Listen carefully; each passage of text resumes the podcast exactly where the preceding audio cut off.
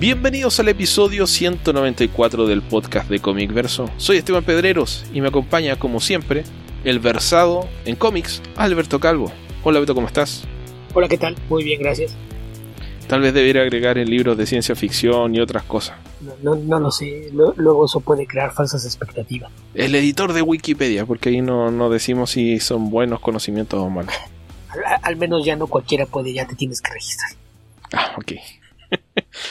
pero basta con tener un correo electrónico. Beto, ¿qué te parece si empezamos este episodio? Ya tuvimos nuestro segundo episodio de Tierra Prima donde hablamos de muchas cosas. Salió un poquito oscuro, pero bueno, intentaremos mejorar eso con más aportes de ustedes. Necesitamos más aportes. Sí, básicamente sale oscuro porque si, si lo dejan Esteban se acuerda de cosas negativas y partimos de ahí. Entonces necesitamos algo que lo distraiga. Así es de que entre más aportes nos hagan o más sugerencias de temas tengan, evitamos que eso suceda. Sí, además está de un humor no muy bueno el, viernes, pero bueno. La idea de este episodio es que vayamos directo a las preguntas, Beto. Hagamos, eh, hablemos harto de cómics esta vez. ¿Qué te parece? Ahora sí creo que hay bastantes preguntas. Ok, démosle. Ok, pues partamos con las de Twitter, que no sé si hay algo por ahí en Facebook. Y la primera. Un par de cositas nomás. Ok, la primera es de Héctor McCoy. verso responde, si tuvieran que ser un villano de cómics, ¿qué elegirían? A. Un villano científico como el Dr. Pulpo. B. Uno corporativo como Lex Luthor. O C. Un megalomaníaco monárquico como el Doctor Doom. Sí, pero me convenciste cuando dijiste Doctor Doom, porque Doctor Doom las tiene todas. Eh, Luthor también las ha tenido todas. Sí, pero monárquico fue presidente que sí, fue Donald Trump antes de Donald Trump, pero me, me, gusta más Doctor Doom. Creo que su interpretación ha sido más consistente a lo largo de la historia del personaje. Yo elegiría científico. Además que me, me, decanto por estos personajes megalómanos. O sea, en la medida que pertenezcan al mundo de la ficción son muy divertidos. Pero un megalómano puede tener muchas vertientes. Entonces yo, yo me voy por el científico. Porque no hay nada más clásico que un científico loco. Ok. Ahí tenemos nuestras preferencias. ¿Qué otra pregunta hay, Beto? Y después de eso, tío Coy, ¿dónde es el mejor lugar para comprar y vender cómics uno a uno en la Ciudad de México? No tengo idea. no sé. no, cómics uno a uno ya no compro prácticamente nada.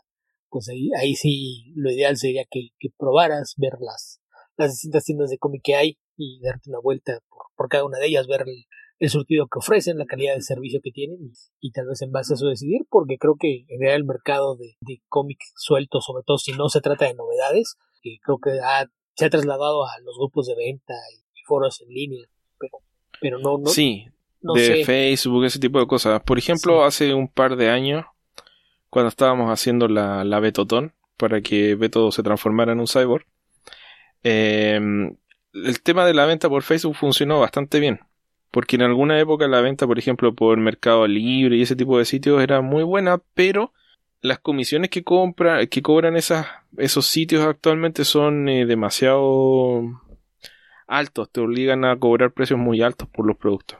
Sí, sí tiene muchos inconvenientes. Así de que ahí fuera de que consigas lotes que, que puedan hacer que se abaraten costos, sí es algo complicado, pero, pero sí creo que los, los grupos de venta han reemplazado mucho a esta idea de, la venta en, lugares fijos, eh, salvo que estás buscando algo muy específico y entonces sí probablemente una, una de las tiendas mm. establecidas sea tu mejor opción, pero, pero pues ahí sí tendría que ser prueba y error, porque habrá quien tenga su tienda favorita por algunas características, pero a lo mejor por lo que buscas te conviene más otra opción.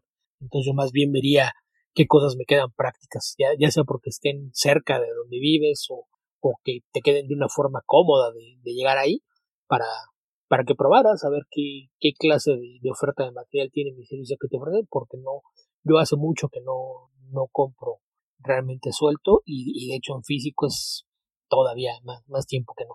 Digo, la, la tienda de, de, cómics que fue la que me dio servicio durante muchos años ya, ya no existe como tal, ahora es una tienda de, de hobbies y coleccionables, no tiene ya nada de cómics, entonces no, no sé, no, no sé exactamente cómo estará el mercado en la ciudad en estos. Sí, bueno, no preguntaste por Santiago, pero acá también la respuesta variaría dependiendo del tipo de productos que quieras, porque si andas buscando un número muy específico de una colección en particular en inglés, por ejemplo, te tendría que mandar a ciertas tiendas, pero si andas buscando cómics baratos de los 80, por ejemplo, eh, hay varios lugares donde podrías encontrarlos más barato que en una tienda de cómics. Así que depende un poco de eso también, de, de qué es lo que andes buscando. Sí, básicamente. Y perdón, la siguiente pregunta, Andrés Pastén. Ayer empecé a leer Once and Future y no pude parar. Excelente recomendación. También tengo debilidad por toda la leyenda de Arturo, disfruté Camino 3000 y Hellboy. ¿Alguna otra sugerencia en el mismo tema? ¿Algún libro que cuente bien toda la historia? Yo le contesté con la cuenta de Comic Verso por el The Once and Future King de T.H. White o Terence White, que debe ser el libro más consultado probablemente, el más largo también. Ah, el más largo. Que está dividido en... Nunca has leído La muerte de Arturo. Ah, cierto. La mort d'Arturo. Esa es francesa, ¿no? Eh, sí. De... Bueno, no, no sé si es francesa, se apellida Malo y el autor es Thomas Mallory. Creo que sí. Me suena inglés el nombre. No, esa no la he leído, la conozco de nombre solamente. Bueno, y el de Once and Future King tampoco la leí entera, la empecé a leer en una biblioteca pública que hay, pero no, no la terminé, llegué como, no sé, era un libro muy largo, eran como mil páginas. Alcancé a avanzar con la parte de, de la espada de la piedra solamente. Ok, es la primera no, parte. llegué como hasta la, de haber llegado como hasta, no sé, la página 150 o algo por el estilo. Más que nada porque lo leí en una época en la que tenía que ir a hacer, o sea, no tenía que hacerlo, pero elegía ir a ese lugar a, estudiar. Y cuando dejé de hacerlo, dejé de leer el libro, porque el libro en sí era bastante caro.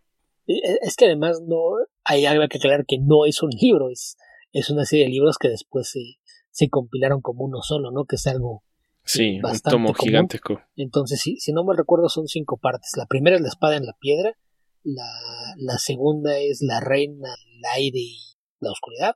La tercera es de un caballero, pero no recuerdo qué es. La cuarta es Candle in the Wind, si me acuerdo por la canción. Y la quinta es de Merlín, pero no recuerdo si tiene algún nombre en específico. Pero son cinco libros que componen toda la, la saga de The Once of Future King, que es algo bastante común. Entonces, eh, ese yo creo que es la, la versión más popular en, tiempos modernos y por lo que yo mencionaba, la, la, muerte de Arturo, pues es un compendio y que fue como tratar de hacer la versión definitiva de todas las leyendas y poemas que, existían desde muchos siglos atrás. Creo que hay cosas de, del siglo XII, si no es que, un poco antes, que recogen material de Arturo y, se supone que es en donde se recogen la mayor parte de las leyendas. Que habrá que, que aclarar eso, que muchas son leyendas tan, tan viejas que mutaban, cambiaban, se intercambiaban personajes y tal vez el primer autor que las hizo poner orden fue un poeta francés, eh, de Troyes, que es el, el que empezó la, tradición de los romances de Arturo. Y eran, eran estas eh, épicas eh, poesías escritas todas en verso, así como, como el poema del mío Cid, por ejemplo, ese es el, tono en el que están escritas originalmente. Y, por ejemplo, ahí él añadió personajes que no eran parte de las leyendas tradicionales, porque al menos si Lancelot es una edición suya, no, recuerdo otras cosas, pero, pero es tal vez el, el principio de, todas las leyendas modernas, pero lo que hace eh, Thomas Mallory es que él recoge todas esas leyendas y trata de ponerlas en, un orden que sea como un compendio de, de todas las, las, historias relacionadas con el rey Arturo y temas afines. Y la, la versión mm. más contemporánea es esta que mencionabas de, de J. White, que es una son, cinco libros, pero generalmente se les conoce con, con un solo título. Es un mamotreto gigantesco, como bien mencionas. Pero es eso, que eran Yo cinco libros. Que partía, partía con una buena cantidad de páginas dedicadas a la cetrería. Ah, sí. todos esos libros tienden, tienden a eso, a, de repente desviarse en, muchos detalles. Y eh, tal vez el, libro más raro que he leído sobre el tema es uno bastante cortito, además, porque es un libro muy antiguo, no, no estoy seguro de, de cuándo es, que es la historia de los reyes de Britania. Que de, de, hecho, recuerdo que el original tiene el título en latín, Britannia Regium, no sé qué, algo así. Eh, a, mí me lo recomendaron hace muchos años y, lo leí primero en, español y después en inglés. Y es un libro que lo consigues en, unos formatos de, de, bolsillo. Es un libro bastante, bastante breve y empieza como si fuera una crónica histórica, pero de repente todo se va al carajo cuando llegas a un capítulo y, y después de que todo va tal cual, dándote lugares, fechas y demás, te habla del momento en el que Merlín levitó rocas gigantescas del territorio continental de Europa probablemente desde Francia o España, como él levantó piedras para transportarlas hasta Inglaterra y erigir Stonehenge. En ese momento dices, ah, creo que esto ya, ya no tiene fuentes históricas para sustentar sus datos. No creo. Y, íbamos bien, encontré, encontré, recién en Wikipedia un libro que se llama Historia Regum Britannia. Ese sí. ¿Será esa? Sí, esa. The History of the Kings of Britain. Sí, el, el autor es Geoffrey. Geoffrey de Monmouth. eh, sí, sí, exactamente. Entonces sí, ese es. Jeffrey. Jeffrey of Monmouth. Sí, e- ese es. Y es un libro según yo recuerdo, es bastante pequeño, de unos, hace unos 20 años quizá. No, no es muy, muy largo y lo leí en español y en inglés. Entonces, eh, e- e- ese puede ser una, una introducción con... Esto, suena como a un montón de, de patrañas. Dice aquí que comienza. Sigue la historia de los reyes britones durante el curso de 2000 años, comenzando con eh, los troyanos que fundan la nación eh, británica. ¿Cuándo los troyanos fundaron la nación británica, Beto? Eh, bueno, sí, la película esta de, de principios de los 2000 decía que era la verdadera historia del rey Arturo y descubrieron que era un Esto- general es, como la, romano. es, es como la patraña histórica de que, le- ¿cómo era? De la, ah, ¿cómo se llama la historia de la creación de Roma? Se me olvidó ahora el nombre del libro. El del- de, de los etruscos. Ah, ya sé cuál dices, pero no recuerdo el nombre. Ya, pero, Pero, cu- cuando tratan de, de crear esta, este pasado mitológico respecto de sí mismo, es la misma, la misma cosa. Es como volver al futuro eh, Indiana Jones para crearte una mitología estadounidense. Mm. Básicamente es eso. Sí, y de novelas de ficción hay muchísimas más recientes, pero, pero yo creo que, que la, la base podría ser justamente el, el de Mallory, que es eh, algo más, más denso que, que el, que el de White, pero yo creo que esos dos son lo, lo que sería la, la versión moderna, ¿no? Y pues, hay montonales de películas y animaciones y demás. En cómics, pues más allá de, ya mencionó el Hellboy, y ya mencionó Camelot 3000, que son las, las más obvias además de, de Once and Future, y la única otra que se me ocurre que tiene una fuerte carga de, de los mitos artúricos es eh, Mage, de Matt Wagner, que básicamente lo, lo que hace es jugar un poquito con los mitos de, los héroes más famosos, y justamente el protagonista es Kevin Mashtik, se supone que es la nueva encarnación del espíritu de Pendragon, y de ahí, de ahí parte con este bat que ocupa el, lugar de, Excalibur, entonces hay, muchas eh, versiones por ahí. De los cómics recientes, también uno que puede que, que le quiera echar un ojo,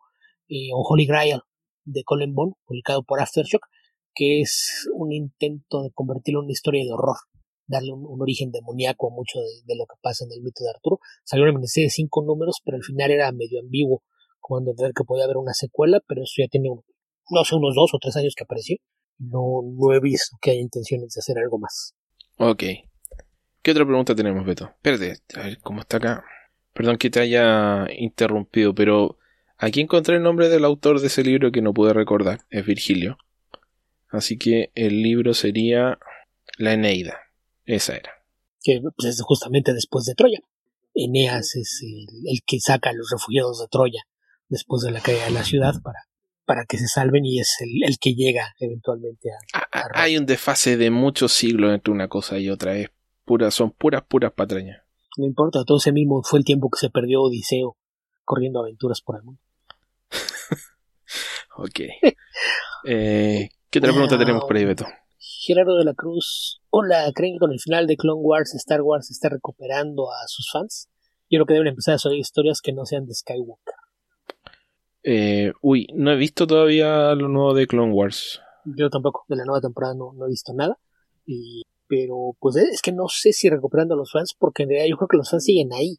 Lo que pasa es que sí, de repente. Somos un poco eh, buenos para los golpes, algo así. No, de, de, deja de eso. Es que realmente, si te gusta la saga, no porque no te guste algo, vas a, a dejar de ser fan.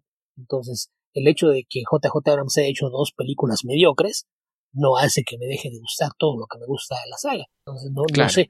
Más bien, no es que esté perdiendo a los fans. Más bien, lo que pasa es que a, a lo mejor, como hay menos gente que ha visto esto por transmitirse en un sistema cerrado y no estar abierto a todo el público, la horda de niñombres que se la pasan quejándose de todo no la ha visto, no la ha encontrado de qué quejarse, entonces no hemos visto tantas reacciones negativas en redes, porque seguro algo van a encontrar que no les guste. Porque por, acá tenemos una frase que es que ningún chile les embona, y es así. Le, se quejan porque hay mujeres, se quejan porque no salieron los personajes clásicos, se quejan porque se sigue usando los personajes clásicos, se quejan de todo. Básicamente después de las quejas que hubo de, de episodio 7, lo que les dieron después fue solo, que era exactamente la contra. Personajes clásicos, el hombre protagonista, el espion al macho más macho de Star Wars, y nadie la fue a ver. Entonces, no, no, no sabes qué es lo que se quejan, qué, tanto están lloriqueando por, por cosas, pero, pero pues no, no creo Yo creo que no les dieron en el gusto en que la película solo la protagonizara Harrison Ford. Eh, probablemente, pero, pero más allá de eso, si, si lo piensas bien, no, cada vez que hacen demandas de lo que quieren, quieren que sea respetando el espíritu de las anteriores, pero que no mancille nada de lo que hacen. O sea, quieres que le emule, pero no quieres que sea una copia. Quieres que respete el espíritu, pero que ofrezca cosas nuevas. Quieres que no cambie nada, pero te genere experiencias nuevas. Pues es una tontería. Entonces, yo más bien no, no creo que, haya una cuestión de perder o, ganar fans. Yo creo que simplemente es que la, la, la intención es que están tratando de justamente de expandir otra vez el, universo de Star Wars dentro del canon, ahora que, que todo lo que era el universo expandido desapareció, y justamente lo, que están haciendo es moverse de formas eh, laterales hacia la, saga de Skywalker, que ese es el plan. Se supone que ya después de episodio 9 terminaron de contar esa historia y no, no debería haber regresos, entonces la intención de esta temporada de Clone Wars era justamente atar cabos sueltos que habían quedado ahí y, pues eh, ya, ya, hay anuncios de, que se está trabajando en otros proyectos y hay por ahí al menos dos películas confirmadas, está la serie de Kenobi, está la serie de Cassian Andor y está la segunda temporada de Mandalorian y se habla por ahí de, que podría haber otra serie animada en camino, entonces eh, la idea es que van a seguir haciendo cosas y que ya no van a tener nada que ver con la saga de los Skywalker, que me parece que es lo correcto. Sí, la única forma de avanzar con Star Wars es, alejarse de los Skywalker porque es muy reductivo. Al final y al cabo, el que tenga sangre Skywalker es poderoso y todos los demás van a perder. Y todos los Skywalker son potencialmente el fin de todo o el principio de algo. Entonces, mm, se, presta para que sea una narrativa demasiado cíclica. Sí. Y lo, lo, lo malo es que es cíclica. Lo malo es que de repente ya le tienen tanto miedo a meterle a eso que van y recurren al chambón que no quiere hacer nada original para no hacer enojar a nadie y te da cosas tan tibias y malparidas como hace JJ Abrams. Ah, ok, pero cambiemos de tema rápidamente, que esto ya está, estamos decayendo hacia el lado oscuro. No, no, era oscuro. no, no, creo que vaya a haber nadie que salga en ese momento a defender a JJ. Así es. No, no creo que fuera por ahí. Eh, pasando a la siguiente pregunta. Carlos Ramírez, alias El Cacha, en su experiencia en cómics digitales, si los han usado, ¿cuál es la plataforma con la navegación más amigable?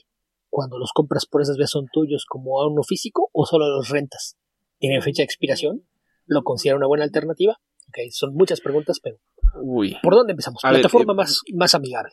De las que conozco, la que me gusta más es la de, ¿cómo se llama? Webcomics de mm, Webtoons porque están diseñados para leerse en el celular. Sí, ahí ayuda mucho la en cualquier pantalla realmente, porque como es el, sí, el scroll, el, scroll infinito es la mejor forma de leer cómics en el celular, lejos. En el celular, y, en la tablet, eso, claro. Hasta en una pantalla. Eso está diseñado para leerse ahí, así que en términos de amigabilidad, de las que conozco, yo diría que esa es la mejor. En términos de leer cómics, de los que lees siempre de superhéroes, uy, Diría que son todas malas, pero... La, a ver. Creo que la, la por simplicidad, la de, ¿cómo se llama? Grafite funciona bien. La Comixology y Marvel Unlimited son prácticamente lo mismo. Eh, tanto el Guided View como la lectura de cómics son prácticamente iguales. Yo sí pienso que Comixology está mejor ordenado que Marvel Unlimited. Marvel Unlimited es un desastre. Realmente es un desastre en términos de a ver, si tú quieres leer un cómic de Marvel Unlimited no tienes ningún problema porque lo puedes leer página por página o viñeta por viñeta. Pero la experiencia de leer una saga, sobre todo de un crossover en Marvel Unlimited, es muy frustrante. Porque si tú tienes todos tus cómics físicos o los tienes en trade paperback, o los pones en el orden y los empiezas a leer. En cómics, en eh, Marvel Unlimited te pasa que partes con, no sé, eh, me pasó por ejemplo con Spider-Verse, partes con el Amazing Spider-Man, no me acuerdo el número, el, no sé, el 700, y después tienes que leer, por inventar algo, eh, em, Scarlet Spider 15. Pero el cómic no, o sea, la aplicación no te ofrece inmediatamente el Scarlet Spider 15. Tú tienes que tener a un costado tu checklist y decir, ah, ok, tengo que buscar Scarlet Spider 15, meterte a buscar la serie, buscar el número, leerlo y después buscar cuál es el que sigue y empezar a hilarlos de esa forma. Porque la, la, aplicación solamente te ofrece el siguiente número de la misma serie que estás leyendo, pero no te ordena una saga que, que sea un crossover. Sí, es un problema más de, de archivado, más, más, que de otra cosa, que no, no el archivado no es inteligente. Entonces están archivadas por serie, entonces si termina una serie y la serie prosigue en otro título o cambió de nombre, no te avisa, lo cual es, siempre un problema. Y, y, es un poco frustrante porque la misma plataforma te ofrece leer, te dice lee Spider eh, eh, Spider-Verse o lee, no sé, el Age of Apocalypse, la cosa que sea, pero no te ordena los cómics en el orden de lectura. Entonces tienes que buscar el orden de lectura y buscarlo tú mismo. Y eso es bien molesto. Y para leerlo en el computador, Marvel Unlimited es muy, muy malo. La página de Marvel es muy mala. Sí, lo que pasa es que aquí el problema es que la arquitectura del sitio es anterior a, que le añadieran los cómics digitales. Entonces la, eh, de repente la carga de, material que tiene la página ya no lo soporta la, la arquitectura que tiene actualmente y te genera un chorral de mensajes de error, cosas que tardan mucho en cargar y demás, pero es, más un problema del diseño de la página sí. que, que, no estaba pensada para, para tener tanta información arriba y la, la, arquitectura que tiene no es la más idónea para manejar esa cantidad de información. Sí, e, e, el mayor problema que tiene el, el sitio de Marvel, y estoy hablando cuando tratas de leer Marvel Unlimited en el sitio de Marvel, es que este mismo proceso que dije de buscar el número que sigue se vuelve aún más tedioso porque si buscas Scarlet Spider en el buscador, no te va a buscar solamente cómics dentro de Marvel Unlimited. Te busca cualquier referencia de Scarlet Spider y te va a buscar la que ellos piensan que es la más interesante y que va a ser probablemente el cómic más reciente. Entonces te va a aparecer una reseña del cómic, del último, último cómic publicado. No te va a aparecer el siguiente cómic que te quieres leer. Entonces, empezar a buscar específicamente un cómic en la página de Marvel es, es muy, muy trabajoso. Y eh, están también las que son solamente para que si tú compras el cómic lo descargas, como puede ser el caso, por ejemplo, de Panel Syndicate, hemos mencionado antes que el, sistema es paga lo que quieras y descargas el archivo.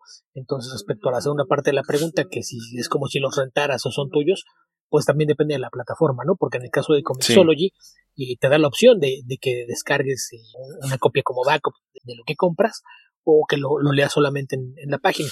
El problema es que si eliges mm. solamente leer en la página, si en algún momento eh, alguien decide sacar sus cómics de, de Comixology, pues perderás el acceso a sus cómics. Entonces, yo creo que esa, sería la cuestión. Muchas de las plataformas que es para leer en línea, pues en, teoría, mientras estés suscrito al, servicio o, tengas tu cuenta con las cosas que compraste, seguirías teniendo acceso a ellas. En el mismo caso, por ejemplo, con Aces Weekly, este sistema creado por David Lloyd, que tú pagas una, una suscripción mensual y, eso te da acceso a todo lo, que está en, la página y si tú dejas de pagarlo puedes seguir entrando a la página y todo lo, lo que se publicó durante el periodo que tú estuviste suscrito sigue ahí disponible para ti, nada más no tienes acceso a, a lo más nuevo, que es cosas por lo que no pagaste, entonces ahí, ahí sí más bien depende del sistema, pero en la mayoría de los mm. casos, si te dejan descargarlo a tu dispositivo, pues la copia es tuya. El problema es cuando, cuando lees en en el sitio, que es una queja que pasa mucho con los libros de, Kindle, por ejemplo, de Amazon, que por eso digo que en el caso de Comixology, que también es propiedad de, Amazon y, de hecho muchos de los cómics de Comixology los puedes eh, descargar a través de, las aplicaciones de Kindle, el, problema es ese, que, que si tú eliges leer en el sitio o con las versiones en vivo que ellos tienen, si en algún momento la, la, licencia pasa a otro servicio o desaparece de Comixology, pues perderías eso. Pero en términos generales, si el, sistema funciona como que si lo compras es tuyo. Sí, e, eso mismo que dijo Beto y sobre los que te permiten leer mientras exista, eh, mientras estés suscrito, también está el hecho de que en teoría la página puede llegar a desaparecer. Ahora, yo les digo lo siguiente, de todos los cómics que tengo, son muy pocos los que he leído más de una vez o más de dos veces. Así que em, el tema de poder descargar y tener los cómics es más una tranquilidad para, para la mente que otra cosa. Porque es poco probable que un porcentaje muy alto de los cómics los, los relea. Yo sé de alguien que. Lo que sí sería. Yo sé de alguien que compra sus cómics en Comixology y los va acumulando y los deja ahí sin leer y pasan los meses y sigue comprando y sigue comprando y luego se acuerda y los deja. Saludos, Yarena. sí, y el tema ahí. Ah, sería bonito que uno pudiese vender estos cómics. Eh, es un poco. Eh, raro de explicar, pero sería bueno que uno pudiese, no sé, tener 100 cómics digitales y venderlos, aunque fuese a, a 10 centavos cada uno, 50 centavos, lo que sea. Estoy seguro que a alguien le interesarían. El tema es que eso sí que no, no se puede hacer, pero si se pudiese hacer a través de la misma plataforma, eso sería eh, lo ideal para mí. ¿Qué es, lo que te otorga un cómic físico que no te, no te otorga un cómic digital? Sí, pero un, archivo digital no se, no se devalúa al ser de segunda mano. Entonces, la plataforma jamás te permite eso, porque, ok, si yo vendo este cómic en 3 dólares y tú lo quieres vender a través de la plataforma y venderlo en la mitad, pues obviamente que la gente va a buscar quien lo tenga y lo esté vendiendo usado en lugar de pagármelo a mí nuevo. Entonces ahí, ahí sí es, es una, una cuestión que no tiene sentido. Podría ser que cada vez que lo vendas se recomprime el JPG y va perdiendo definición. cada vez más pixelado. Al, al vigésimo dueño se ven solamente cuadros en la página. No lo creo. No, no me parece que esa sea una buena solución. Entonces dudo que eso vaya a pasar algún día. Los, los servicios digitales tienen sus propias reglas y pensar en que puedan funcionar de forma similar al mercado de artículos físicos, pues es un sueño. No, no, eso no va a pasar alguna vez. No, no, obvio que no, pero te digo que esa, esa es la, la gran, el gran déficit que tiene el tema de comprar digital. Sí, ahí es una preferencia de que, porque habrá quien prefiera pagar por leer digitalmente y tener sus copias almacenadas en discos duros, porque pues a fin de cuentas si compras un disco duro pues estás renunciando a 15 centímetros cuadrados de, tu escritorio en lugar de tener que buscar espacio para otra caja larga. Y nuevamente, porque un tema es un tema puramente psicológico, porque si piensan la cantidad de cómics que tienen, esto va a variar dependiendo de la persona, pero si piensan en la cantidad de cómics que tienen y en la cantidad de cómics de los de los que se han desprendido, la cantidad de cómics que han vendido, Tal vez el tema de que tengan o no tengan valor en el mercado no tiene ninguna importancia. Yo tengo un amigo que siempre piensa, ah, este cómic eh, lo encontré a, no sé, un dólar y o hace algún tiempo cuánto esto tenía validez, lo encontré a un dólar y en el en el directorio de cómics sale que vale 20 dólares, pero nunca los vende. Entonces, ese cómic vale el dólar que te costó y si no lo leíste, la verdad es que no tiene tanto valor tampoco. El, valor de un cómic es objetivo, porque independientemente de lo que diga una lista de precios o algún sitio, eh, dependerá de que encuentres alguien que esté dispuesto a pagar esa cantidad. A lo mejor tú, dices. Y, sobre todo si nunca te pretendes desprender del cómic, ¿qué importancia tenga que lo hayas conseguido por un dólar y que se pueda vender por 50? Si nunca lo vas a vender. Sí, yo en alguna época, a finales de los 90, me hice de, muchos cómics viejos que, en teoría tenían un, un valor muy por encima del precio portada un precio muy accesible, pero pues lo hizo porque quería leerlos, no porque quisiera revenderlos. Entonces, por ejemplo, recuerdo que me salió muy barato hacerme de un ron completo del Daredevil de Frank Miller. Y ahora me dice, oye, pero ¿cómo los conseguiste?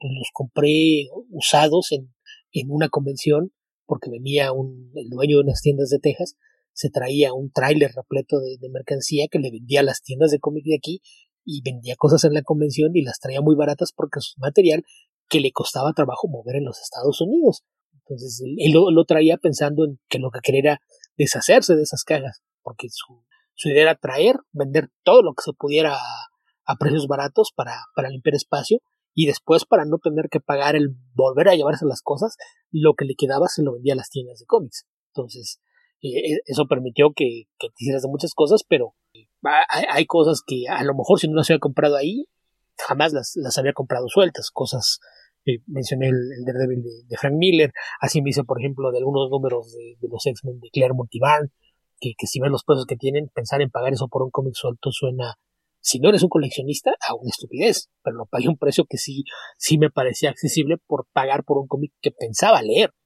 Ahí sí el, valor de los cómics y posible valor de reventa es algo completamente subjetivo quien piense que, comprando cómics es una inversión y se va a hacer rico, pues yo creo que está en un error, más allá de, de que puedan a lo mejor acumular de repente portadas variantes y, venderlas mientras aún sean populares, no, no le veo realmente el, valor como, como un tema de inversión que te va a permitir monetizar lo que pagaste en algún momento. Sí, no, si, si no lo es, en, en, el caso de mi amigo era solamente la forma en la que justificaba seguir gastando dinero. Ah, esto me costó un, me costó un dólar, pero vale 50. Ok, pero tienes gastaste 50 dólares, tienes 50 dólares menos en tu bolsillo que los necesitabas para comer. Idiota. Pero, pero en fin, eso, eso pasa también. Y la última pregunta es lo que es una buena alternativa, pues dependerá del gusto de cada quien. Hay a quienes no les gusta leer en una pantalla, en esos casos, pues jamás los vas a convencer de que es una buena alternativa. Si lo que te interesa es leer las historias, si encuentras un, una plataforma, un dispositivo que te permite hacer una forma cómoda, pues sí me parece que es una buena opción y por cuestiones de, comodidad, accesibilidad, etcétera, creo que, que, sí podría ser, pero podría ser algo que depende más de gustos personales. Sí, tal cual. Pruébalos y si te convence, eh, lo, lo, lo haces. Yo te recomiendo que de vez en cuando revises los Humble Bundle.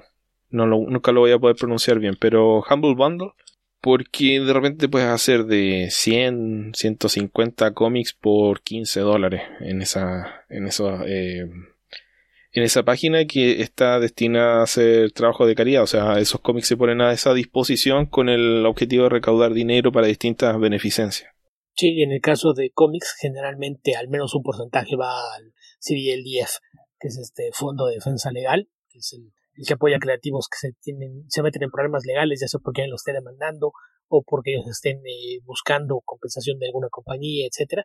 Eh, es lo para lo que sirve este, este fondo de defensa legal, es un, un apoyo para servicios legales a autores de cómic y generalmente es la, la principal causa a la que proporcionan dinero los paquetes de Humble Bundle.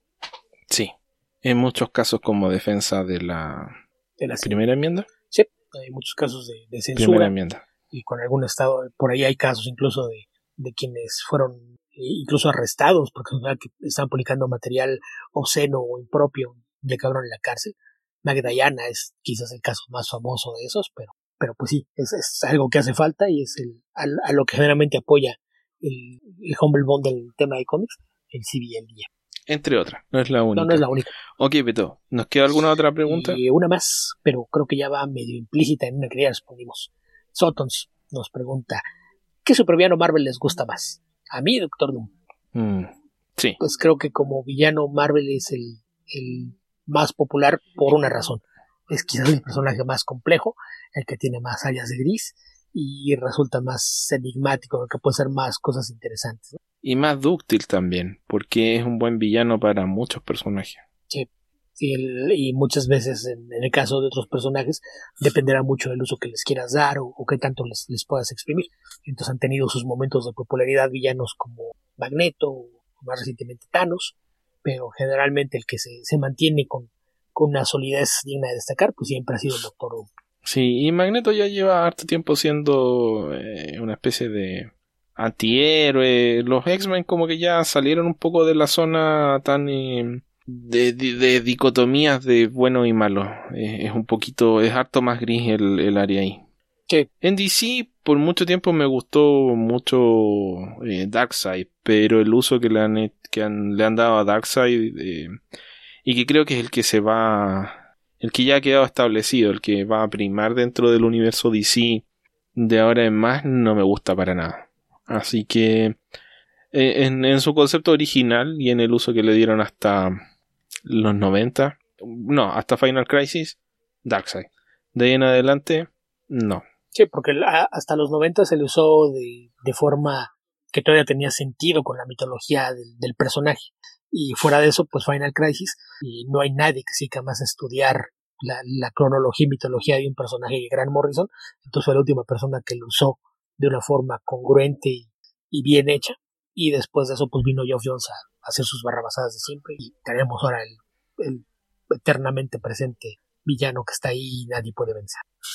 Sí, eh, es una versión, eh, o sea, no es que. Ah, creo que Darkseid tiene algo de psicológico que es mucho más interesante que lo puramente eh, físico, el tema de, su fortaleza física y la capacidad de derrotar a los superhéroes. O sea, si pones a un tipo que puede zarandear a Superman y entre todos los superhéroes no lo pueden tocar, ok, es, una amenaza, pero es un villano más de no sé cuántos que han aparecido a lo largo de la historia de los cómics.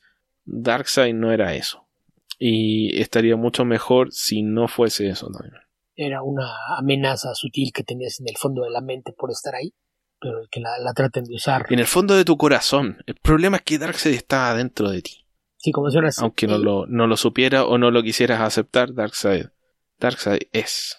Sí, como mencionas, había un, un elemento psicológico ahí que con su necesidad de, de estarlo usando como una amenaza física terminaron por minarlo y hacer que se diluyera. Sí, lo transformaron en uno más. Yo encontré una pregunta que nos mandó Luis Parker, pero realmente no sé cómo responderla porque no, no estoy enterado de esto respecto de México y sobre Chile no he sabido ningún cambio. Ahora que será obligatorio pagar el IVA en plataformas digitales, ¿saben si hay impacto en Comixology o Marvel Unlimited? ¿O serán exentos de IVA al tratarse de revistas como lo establece en la generalidad de las leyes mexicanas? No son revistas, Luis, son archivos eh, digitales. bueno, aquí nada más para poner. Se leen, pero no son revistas. En México el IVA es un impuesto que no tiene razón de ser. Se creó hace más de 50 años para, para cobrarle a la gente las Olimpiadas, básicamente. Fue un impuesto que se creó para, para que el gobierno tuviera más dinero para construir las instalaciones en las que iban a realizar las Olimpiadas de 1968, pero pues se quedó y eh, era un impuesto que originalmente eh, pasó como con la tenencia automotriz. Había un impuesto que, que, era un impuesto al consumo, que era un impuesto del 10% y se elevó para que, que sirviera como parte de este fondo de, de, las empresas que la, las, el caso de la tenencia vehicular era 100% para eso, hasta hace un par de años se, se cambió la, la, ley, pero era, la, la idea era que eh, cuando consumías algo, cualquier consumo que hicieras de, de algún bien o servicio incluyera un, porcentaje de impuestos independientemente de lo que paga normalmente el fabricante o el comerciante al respecto. Era que el consumidor pagara impuestos sobre cualquier cosa que comprara. Un impuesto que no... Sí, es exactamente lo mismo en Chile. Acá el, el IVA es el impuesto al valor agregado. Eh, el, caso es que eh, recientemente pasó una ley, bueno, pasó el año pasado, pero entró en vigor, eh, o más bien entra en vigor dentro de unas semanas, el primero de junio, si no me equivoco, y la idea es que los servicios digitales que estaban exentos de, este valor ahora lo van a pagar. Entonces, en el caso de, algunos servicios digitales como Spotify y Netflix, anunciaron que debido a que ya los están forzando a pagar este impuesto, pues van a transferir este impuesto al consumidor final. Es decir, equivale a que van a subir un 16% los precios de, estos servicios. en el caso que mencionas de, de cosas como Comixology, pues la diferencia es que no son plataformas mexicanas. Entonces, como no sus ingresos no tienen que reportarlos ellos ante el gobierno de México, no incluye ese impuesto. Es decir, no, no hay ninguna razón por la que gente pudiera cargar ese servicio. En el momento que, que alguna de esas plataformas establezca una base en México, esté registrada como una empresa que opera dentro de nuestro país, probablemente sí van a tener que incluir dentro de su tarifa este impuesto, pero pero mientras eso no suceda... Es difícil que eso pase porque el volumen de venta es muy bajo. Sí, eh, en el caso de Netflix es eso, que, que Netflix sí se estableció con una versión que aunque opera para toda América Latina, pues sí, sí está registrada como una empresa que, que parte de aquí no es, no estás consumiéndole al Netflix original en Estados Unidos, vaya, sino a, la sociedad que está establecida acá, entonces esa sí es sujeta de, de impuestos y esa es la, la diferencia. Entonces los servicios que están establecidos en Estados Unidos no van incluidos porque ellos no tienen obligación alguna de reportar estos servicios al gobierno mexicano. Acá pasó exactamente lo mismo con Netflix y Spotify y el IVA acá en Chile es 19%. Hace unos 15, 15 años aproximadamente, tal vez un poco más. Era 18%, pero se subió un 1% para aumentar la recaudación y creo que era destinarla a educación y, quedó en 19%. Yo creo que en algún momento puede que la suban a 20, 20 algo. Y la gracia del IVA y la razón por la que se usa y, nunca lo eliminaron es que es muy fácil de recaudar. A diferencia de otros impuestos que son más fáciles de evadir que el IVA. Sí, eh, Así que. Básicamente, como el impuesto se hace al momento de que tú haces tu compra, pues no hay forma de, que le des la vuelta o trates de evadir. Tal cual. Eh, eh, que es, la, es, lo que hacen las empresas, aparte de que tienen eh, en algunos casos exenciones importantes, también tienen métodos, artimañas para sacarse el impuesto triangulando dinero, qué sé yo. Es algo que tú no puedes hacer cuando te vas a comprar pan a una tienda. Y el IVA va incluido en el precio, entonces te lo cobran y, punto.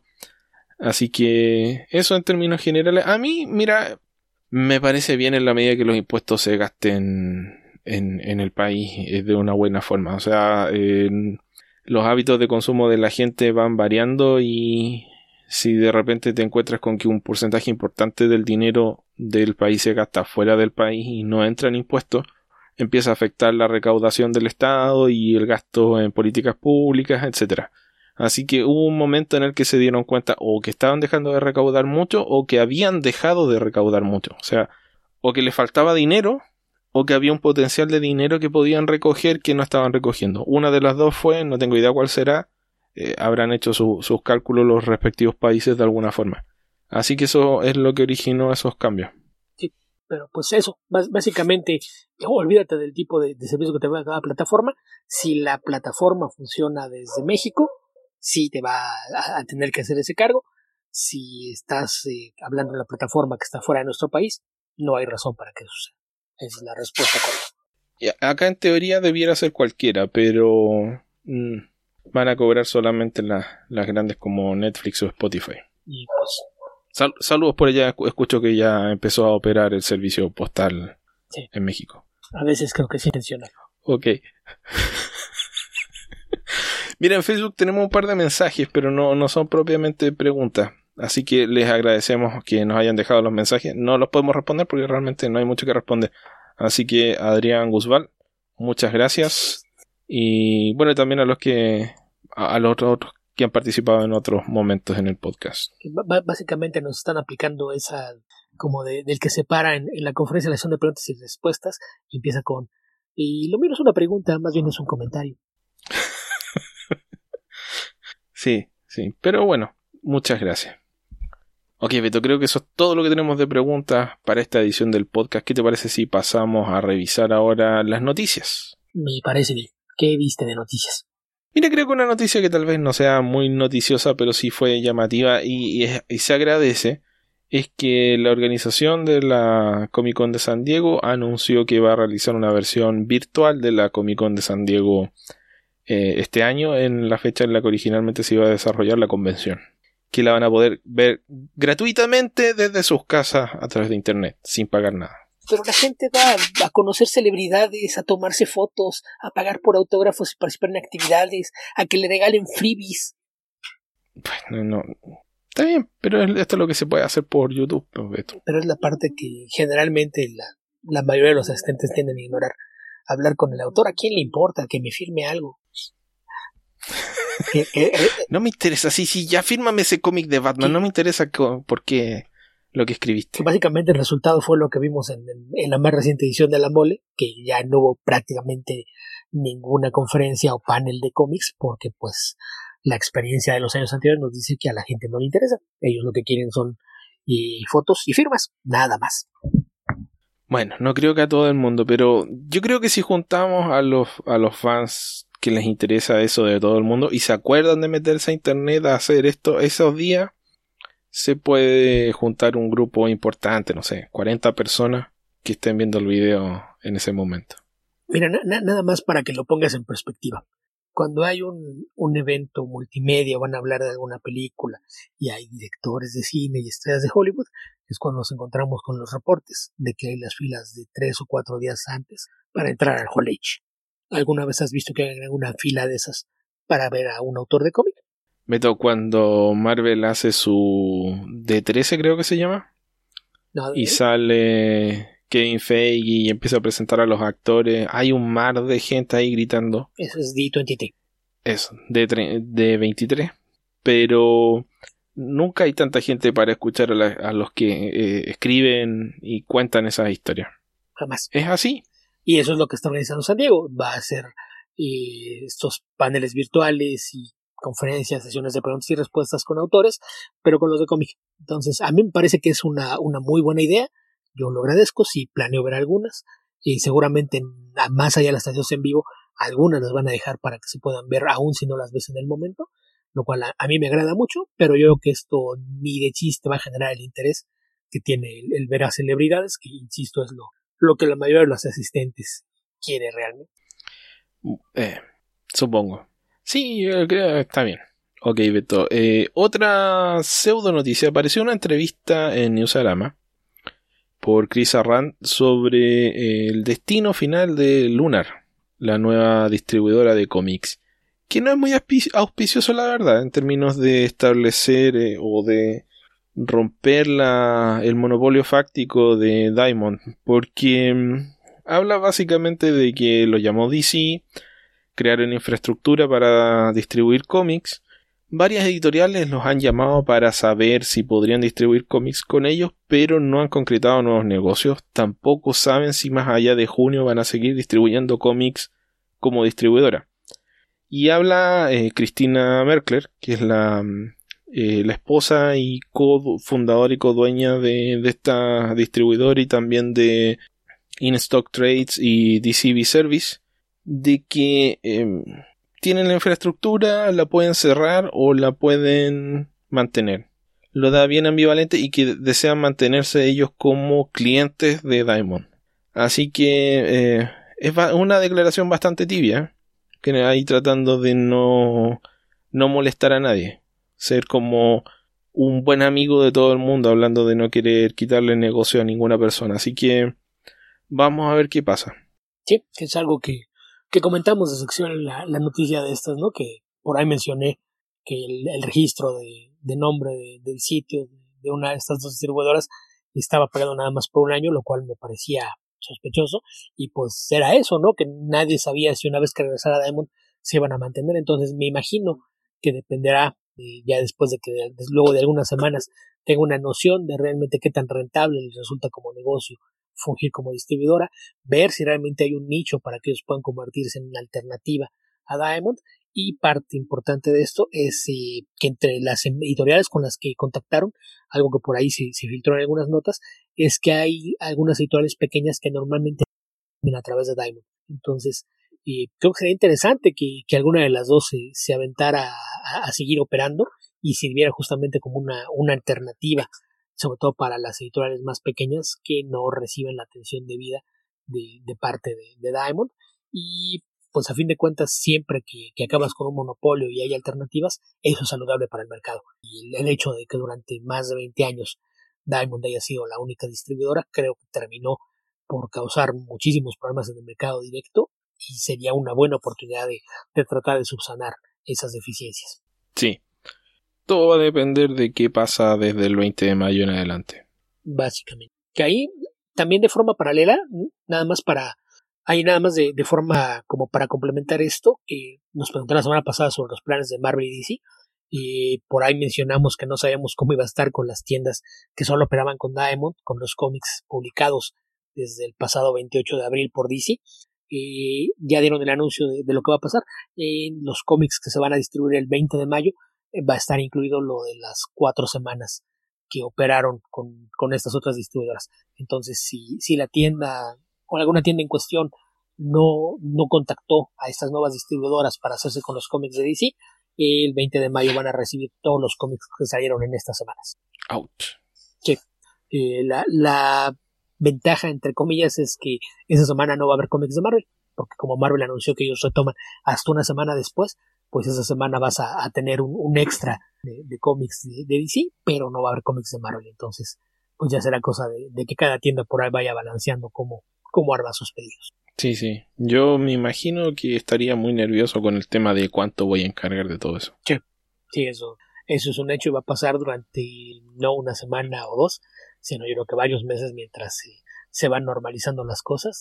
las tiendas van a tener mucho, mucho cuidado con, con las cantidades de lo que ordenan y eso es parte de, las razones por las que al menos Marvel decidió que va, va a mantener los lanzamientos eh, bastante controlados, no, no quieren lanzarse de lleno al ruedo y empezar a, lanzar cosas a lo loco, van a, dejar que, que, el mercado se vaya reasentando un poco antes de, empezar a lanzar otra vez cómics al ritmo al que estaban acostumbrados. Ok, y tengo una noticia más, que es una pequeña noticia realmente, y es que anunciaron que mm, Temuera Morrison va a interpretar. No tengo claro que lo hayan anunciado así textualmente, pero es la conclusión lógica. Va a interpretar a Boba Fett en la segunda temporada de, Mandalorian. Sí, el, anuncio no fue que va a interpretar a Boba Fett. El anuncio es que se suma al elenco de The Mandalorian. pero la mitad de los sitios, pues obviamente lo que estás buscando son clics, entonces te muera Morrison regresa para anunciar, para interpretar a, Boba Fett, que, En realidad podría interpretar a cualquier clon que sobrevivió eh, todo este periodo posterior a la, a las guerras clónicas. Y en realidad podría interpretar a cualquier otro personaje. sí. podrías ponerle plastas de maquillaje encima y que sea un alien y, ser un personaje nuevo, entonces más bien suena a, a, que lo más obvio es que sea o alguno de los clones o, Boba Fett, porque Django está muerto, pero, pero sí, de, hecho muchos ya dan por hecho que es Boba Fett, que no, no sé, yo no sería tan categórico en mis afirmaciones, por ahí incluso vi que un par de sitios se quejaban, esto tendría que haber sido una noticia manejada de mejor forma y no un simple tweet hecho por sitios de noticias. Pues le estás creyendo el tweet a los sitios de noticias cuando no es un aviso oficial ni de Disney ni de Lucasfilm, entonces más bien fíjate a quién le estás reclamando, ¿no? Y Lucas no dijo que, que es Boba Fett. Disney no lo dijo, los productores de The Mandalorian no lo dijeron, entonces es andar dando saltos y, llegar a conclusiones que no estamos seguros de que así sea. Es probable, pero no, no es un hecho. Claro. Todavía quedan algunos clones por ahí, algunos han aparecido en las series animadas, podría ser Rex incluso, que en las teorías que a todos nos gustan es uno de los soldados que atacaron la base del Imperio de la Luna de Endor y sobrevivieron al ataque. Que creo que fueron todos. Me parece que ahí solamente, solamente murieron los del Imperio. Y, un par de Ewoks. El amigo de. de. Uy, de Widget. Eh, Wicket. Eso, perdón, Wicket. Sí, Widget es la versión robótica de Kitty Pride. Está en el futuro de Days of Future Jet. Ok. Pero, pero eso. Pues sí. Así que.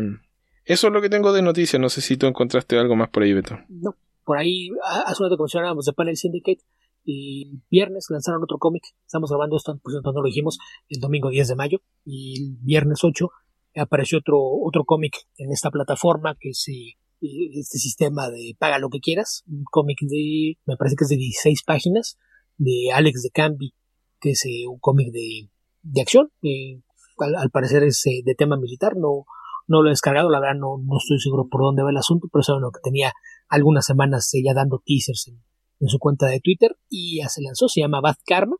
Y pues básicamente es este sistema de paga lo que quieras, entonces tú, tú vas, decides cuánto quieres pagar por, por este cómic y descargar el, primer capítulo, me imagino que va a ser de, de publicidad eh, mensual o semimensual, pero pues por si le quieren echar un ojo, es de estas plataformas que, que resulta bastante amigable porque generalmente te dicen eh, qué es lo que contiene tu descarga, cuántas páginas son, o si es un capítulo, si es una historia completa, y tú decides cuánto crees que valga tener una copia digital de él. Que puede ser incluso cero. Además. Si ustedes ponen cero y su correo electrónico, pueden descargar el cómic igual. Quedarán registrados en la base de datos de fans miserables. De la vergüenza. Estos son los fans miserables que creen que pueden leer. Este es el directorio de los miserables, pero sí, lo pueden hacer. creen que no vale nada el trabajo de los autores, pero pues ahí quedarán registrados. Pero sí, desde desde no pagar nada a pagar lo, que ustedes gusten por el cómic, me parece que es una, una buena forma de, vender los cómics digitales y además todas las cosas en la plataforma están disponibles en inglés y en español. Sí, sí, por eso de que hay autores españoles involucrados como Marco Martín. Que es uno de, los encargados de administrar el sitio. Sí, así que... Mm, de hecho, yo, por ejemplo, tuve problemas con mi descarga de Friday. Que de hecho, podríamos hablar un poco de Friday, Beto. Y después lo descargué a cero pesos porque tuve que descargar de nuevo los mismos archivos. La versión zip no me resultó, así que tuve que descargar la versión RAR. Yo siempre uso RAR por default, hace mucho que no confío en zip. Sí, no, no sé qué pasó, pero bueno. Yo sí dije, ah, da lo mismo, lo descargo ese. No, tuve que hacerlo dos veces. Entonces quedaste también en la lista de la vergüenza. claro, la, la segunda vez por lo menos sí. Ok creo que eso era todo lo que teníamos para comentar de noticias y preguntas. ¿Qué te parece si pasamos al comentario de cómics y otras cosas? Me parece bien. ¿Qué leíste o qué viste? Excepcionalmente, para mi promedio de lectura, leí bastantes cosas esta semana.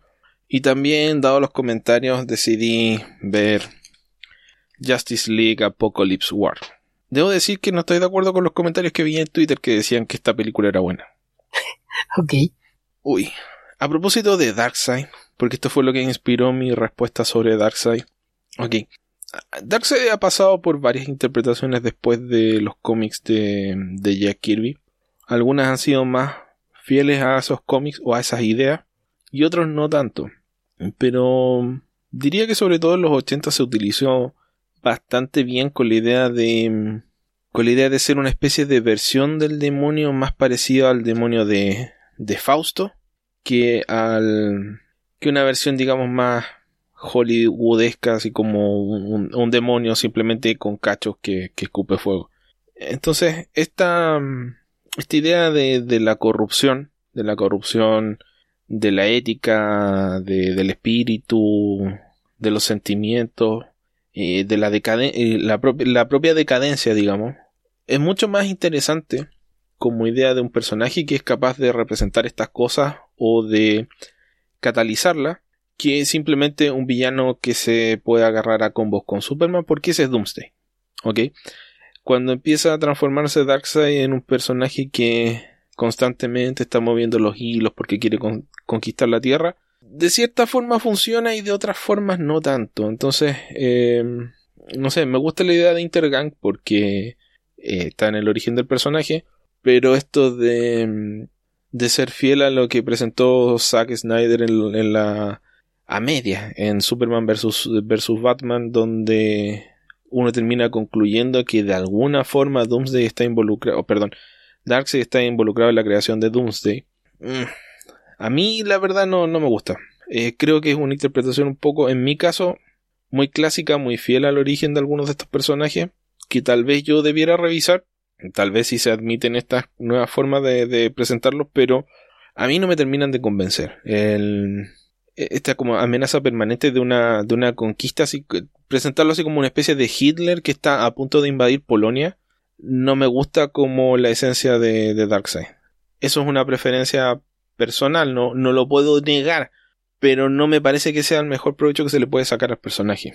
Entonces, en base a esto, ya pueden concluir que lo que vi en Apocalypse War, la verdad es que no, no me convenció, no me terminó de gustar, porque es básicamente una historia donde en un futuro alternativo de la Tierra, eh, es una especie de Elseworld esta historia, eh, la Tierra es invadida por Apocalypse y los superhéroes pierden la guerra. Es un poco parecida a la premisa de, mm, de Rock of Ages, pero no está tan bien hecho como The Rock of Ages. Entonces, los, los superhéroes son atacados y son desmembrados. Creo que esto es lo que más me molestó de esta película porque, no sé, aquí tal vez peco un poco de ser eh, muy, muy conservador en términos de lo que quiero ver en una película de dibujos animados, pero realmente no me interesa ver cómo un grupo de parademonios que son mezcla de parademonio y Doomsday se comen, literalmente se comen a Batgirl. No me interesa ver cómo a un superhéroe van y lo parten por la mitad y le salen los intestinos del, del estómago. Ese tipo de cosas que es una animación gore. No, no sé realmente mm, qué, para qué sirve. Ya. Tal vez a ustedes les encanta ver eso y, me dicen, ah, ¿de qué está reclamando? Pero a mí no, no me gustó eso de la película y es, no es, no es una escena, son muchas. O sea, aquí hay un personaje que es King Shark, que lo único que dice y que provoca un buen chiste dentro de la película es soy King Shark, tengo cabeza de tiburón. Y lo que hace King Shark es que se come la cabeza de la gente. atacan soldados que son humanos y se come sus cabezas o se los come enteros. Y a los parademonios, eh, o sea, de hecho en la pelea final, que consigue unas armas especiales, él consigue unas mandíbulas especiales y se come las cabezas de los parademonios. Y todo esto aparece en pantalla. Así que, em, no, no, no sé. No sé si tú pudiste ver algo de eso, Beto. No, a mí la verdad es que ya hace unos años que me perdieron completamente en Warner Animation, no, no he tenido interés por ver ninguna de estas películas recientes. Y la última vez que lo intenté fue The Killing Joke y decidí que no más. Así es de que no, ni, ni tenía el interés, ni, ni creo verla. Al menos no en el futuro próximo. Bueno, a ver, aparte de este tema de, del gore, hay, un, hay muchas cosas que no me gustaron de esta película. Por ejemplo, Harley Quinn con lo popular que se ha vuelto se transforma en uno de los personajes interesantes de esta serie y, tiene esta forma una especie de, de psicosis benévola donde decide apoyar a los héroes en un ataque suicida. Ella es la líder del escuadrón suicida. Entonces el personaje que yo conozco sería incapaz de ser el líder de nada. y acá también la, la muestran como una especie de líder al que por algún motivo la gente le hace caso, pero realmente es poco lo que sirve ella como, como líder de lo que sea, ¿no? No es líder de, de campo, no organiza planes, ninguna cosa, es, es la más loca del grupo solamente. Y muchas cosas, en muchos momentos habla como niña chica. Habla así como, como que hace unas voces tontas. Y mm, eso me, me desespera. Realmente las mujeres que hacen eso como para tratar de ser eh, sexy. No. Perdón si, bueno, dudo que haya muchas mujeres escuchando esto, pero si les ofendió, lo siento. Pero es, muy, muy desagradable y además creo que como recurso narrativo es de pésimo gusto. Así que mm, no sé cómo estructurar esto sin contarles la historia, pero pero básicamente una decepción tras otra respecto de los roles de los distintos personajes. Eh, nuevamente parece que a todo el mundo le gusta Kingdom Come, pero lo único que les gusta es la escena donde Captain Marvel dice Shazam y electrocuta a Superman. Acá afortunadamente no lo hace peleando con Superman, lo hace peleando con otros personajes, pero también lo hace antes de que lo, lo destruyan. Hay varios personajes a los que los empalan. No, no es lo mío esta, esta historia. Para nada. Ya, sí, sí suena como aparte de las cosas que tienen mucha influencia de Geoff Jones. Y no, no es la clase de cosas que me gusta a mí tampoco. Así que eso puedo decir por si querían saber qué opinábamos de, de esta película. Beto probablemente no la va a ver, a mí no me gustó. Bueno, ya que empezamos con cosas que no son cómics pero están relacionadas. Y yo hace unos días finalmente vi la, la película de Extraction, esta cinta protagonizada por Christian Hemsworth, se estrenó dentro de Netflix como una de las producciones originales de la plataforma. Y la relación que tiene es que está basada en un cómic publicado hace algunos años por Oni Press y coescrito por Andy Parks con los hermanos Russo. Un cómic que en su momento nadie leyó, nadie lo peló y, y creo que los rusos están conformes con eso, no les importa. Produjeron la película y, y no hubo el más mínimo interés en reimprimir el, el cómic. Menciono lo de que a nadie le interesó, porque cosa rara en, en, en una editorial como Oni jamás se ha recopilado. Fue una miniserie de, cinco números que pasó sin, sin, pena ni gloria. No, no generó mucha atención. Y pues la, la película, y más allá de, de tener a Chris como, como atractivo, creo que probablemente tampoco le, le hubiesen hecho mucho caso, más allá de, de, que fue así como se vendió, ¿no? Producida por los hermanos rusos, responsables de, de algunas de, de las películas de, del universo cinematográfico Marvel y con... Más taquilleras de la historia. Eh, básicamente. Y esa fue la, la razón que, que, llevó a que, que, esto se convirtió en uno de los estrenos populares de, de, las últimas semanas. Se estrenó el pasado 24 de abril, si no mal recuerdo. Y se trata de una película de acción. básicamente eh, como una heredera espiritual de, de, lo que eran películas como Comando algunas décadas atrás. En este caso, la, la premisa de la historia es que el hijo de un eh, importante narcotraficante hindú es secuestrado por uno de sus principales competidores, que es el principal narcotraficante de Bangladesh. Aquí el, el chiste es que el, el, hindú, el que tiene el, el, hijo, está preso y todos sus recursos fueron congelados por las autoridades, entonces eh, está en una situación en la que no, no puede ejercer todo el poder que solía tener. Eh, su hijo secuestrado y en un descuido de, de, la gente que supuestamente estaba a cargo de su seguridad y les están exigiendo un, rescate que aparentemente no, no, tendrá forma de pagar el padre. Y él decide amenazar a, uno de sus lugartenientes para que haga algo y, rescate a, su hijo. Y él, lo, lo, único que se le ocurre a esta otra persona es pues tratar de, de generar ahí una, una, estafa, contrata los servicios de un, de un equipo de mercenarios que envían a, a su mejor hombre a la ciudad de Dhaka, en Bangladesh, para que se encargue de, rescatar al niño.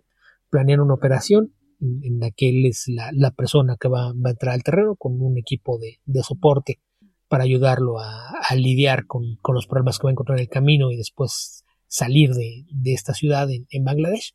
Pero las cosas se complican una vez que, se presenta esta, traición, porque no, se efectúa el segundo pago de, sus honorarios, que es lo, que se acordó. En cuanto él diera pruebas de que ya tenía el niño en su poder, les iban a, pagar el resto.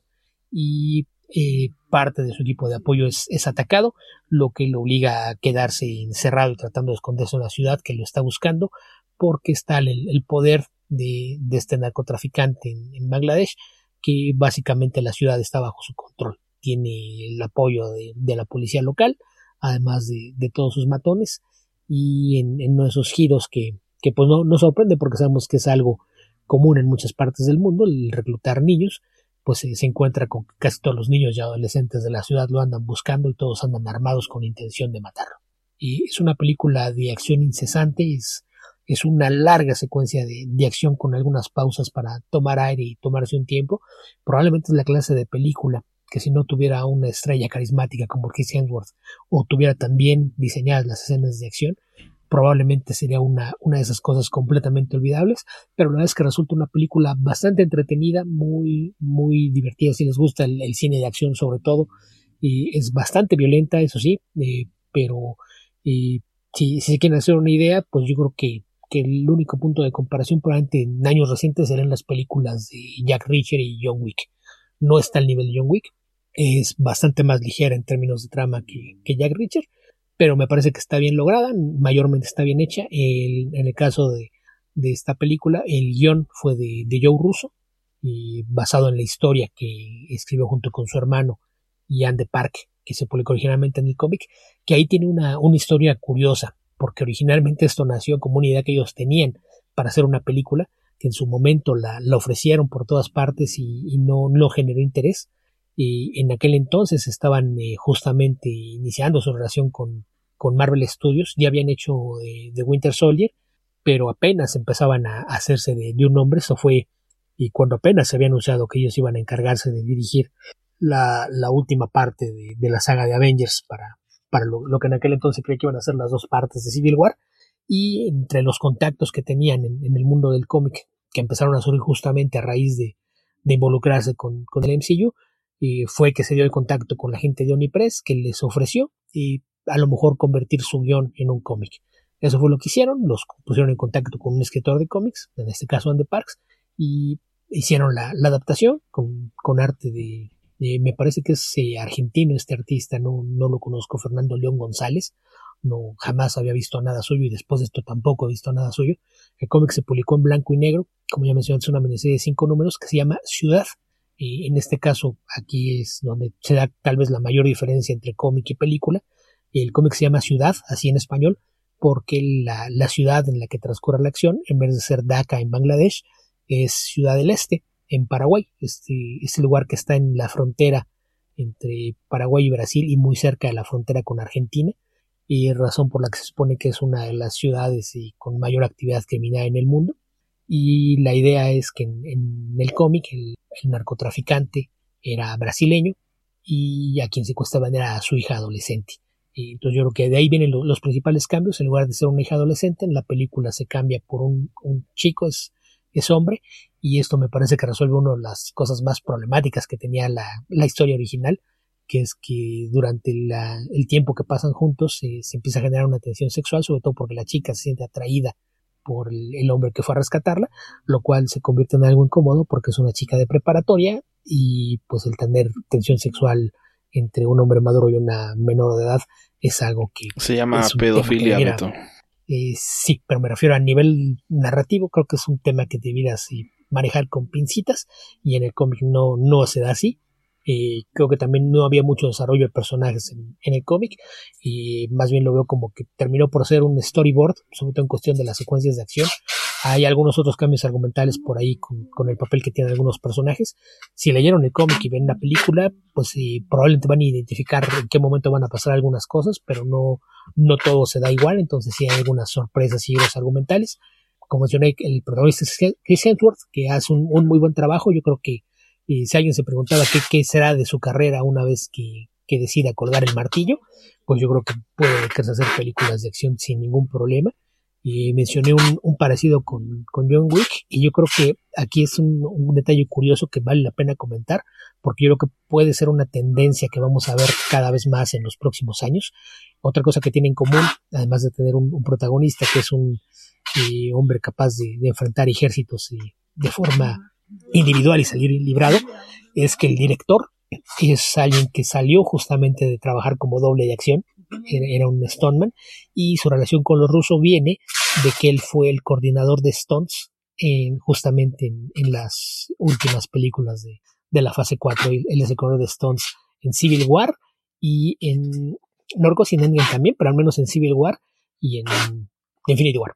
Entonces es, es, es alguien que, que, inició su carrera del otro lado de la cámara, eh, sin, sin, mostrar el rostro, de, de, forma mayormente anónima, y ahora hizo la transición a director, mismo caso que pasó con, con Chad Stahelski, que era el doble de Keanu Reeves en las películas de Matrix, y de ahí se convirtió a director de cine. En este caso también se trata de, del debut de Sam Hargreaves, que es el, director de la película, y me parece que es un trabajo muy competente, sobre todo porque la película depende de las escenas de acción y están todas ellas bastante bien diseñadas, muy bien ejecutadas.